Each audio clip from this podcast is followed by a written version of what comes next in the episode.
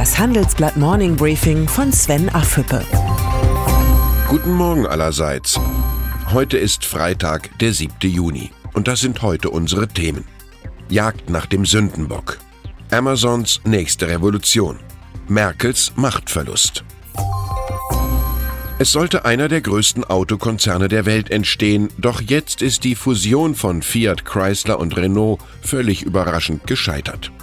In einer Stellungnahme kritisierte der italienisch-amerikanische Konzern, dass die politischen Voraussetzungen in Frankreich derzeit nicht gegeben seien.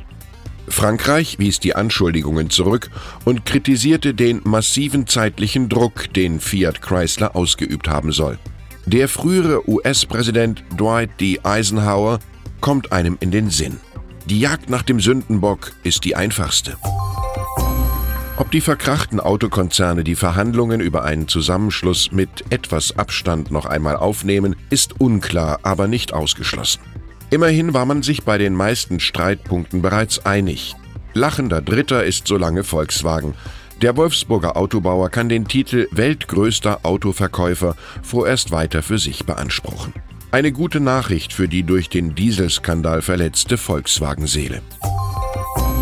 Amazon startet die nächste Revolution im Versandhandel. In einigen Monaten will der US-Konzern kleine Pakete mit Drohnen ausliefern. Das Fluggerät Prime Air soll bis zu 2,3 Kilo schwere Pakete bis zu 25 Kilometer weit transportieren können. Paketzustellungen könnten noch schneller erfolgen. Amazon-Chef Jeff Bezos hat nach einer Scheidung zwar einen großen Teil seines Vermögens verloren, nicht aber seine Kreativität. Kreativität. Genau daran mangelt es Rocket-Internet-Gründer Oliver Samwer. Auf der Hauptversammlung bekannte der umtriebige Unternehmer, unser Modell hat so gut funktioniert, dass wir im Augenblick mehr Kapital als Ideen haben. 3,1 Milliarden Euro parkt Samba aktuell vorwiegend auf Tagesgeldkonten. Jetzt will Rocket Internet verstärkt ins Immobiliengeschäft einsteigen. Das muss nicht schlecht sein, es passt nur überhaupt nicht zur DNA des Samba-Imperiums. Wir lernen, man kann vieles kaufen, nicht aber kluge Ideen. Angela Merkel, ungeachtet der schlechten Ergebnisse von Union und SPD bei der Europawahl, hält die Kanzlerin eisern an der Großen Koalition fest. Die Regierung sei handlungsfähig und werde bis zum Ende der Legislaturperiode bestehen. Doch der Rückzug von SPD-Chefin Andrea Nahles hat die Bundesregierung in eine Sinnkrise gestürzt. Unsere heutige Titelgeschichte Merkels Machtverlust beschreibt, warum der Ära der Kanzlerin ein vorzeitiges Ende droht. Merkels Macht zerrinnt mit jedem Tag. In der Union drängt die neue Parteivorsitzende Annegret Kramp-Karrenbauer nach vorn. Die Sozialdemokraten suchen nicht nur eine oder einen neuen Vorsitzenden, sondern auch nach einer inhaltlichen Neuausrichtung. Und die Grünen wünschen sich Neuwahlen eher jetzt als später. Was fehlt, ist der eine entscheidende Auslöser, der das Projekt Große Koalition beendet. Für Merkel wird es immer schwieriger, einen selbstbestimmten Abgang zu finden. In die aufgeheizte Debatte um die Zukunft der Großen Koalition hat sich auch Friedrich Merz eingeschaltet. Der unterlegene Mitbewerber um den CDU-Parteivorsitz erwartet schon bald das Aus der Regierung.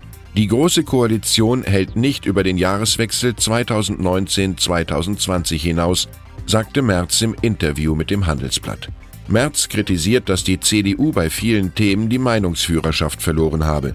Da darf man sich über Erosionen der Wählerschaft nicht wundern. Das Klartext-Interview mit Merz lesen Sie hier. Und dann ist da noch Lea Schüller. Die 21-Jährige ist die Hoffnungsträgerin im Sturm der deutschen Nationalmannschaft. In zwölf Länderspielen erzielte sie acht Tore. In Frankreich spielt Schüller ihre erste Weltmeisterschaft, die heute startet. Nicht ausgeschlossen, dass der deutschen Mannschaft ein Überraschungserfolg gelingt. Ich hätte nichts gegen ein neues Sommermärchen. Ich wünsche Ihnen ein erholsames und sonniges Wochenende. Herzliche Grüße, Ihr Sven Affüppe. Hören Sie nun noch unsere Highlights der Woche. Unsere Persönlichkeit der Woche ist Theresa May. Die Premierministerin wollte Großbritannien aus der EU führen und scheiterte. Am heutigen Freitag legt den Parteivorsitz nieder. Die Zahl der Woche ist 132. Im vergangenen Jahr betrug die Staatsverschuldung Italiens 132 Prozent des Bruttoinlandsprodukts, Tendenz steigend. Die EU-Kommission empfahl daher am Mittwoch die Einleitung eines Defizitverfahrens. Und das Zitat der Woche kommt von Bundesministerin Franziska Giffey. Wenn wir von der Wirtschaft mehr Frauen in Führungspositionen fordern, müssen wir auch in der Bundesregierung mit gutem Beispiel vorangehen. Laut dem Gleichstellungsindex 2018 werden die Top-Jobs in den obersten Bundesbehörden und Ministerien weiterhin vor allem von Männern besetzt. Der Anteil von Frauen in Führungspositionen hat sich 2018 im Vergleich zum Vorjahr so gut wie nicht verändert.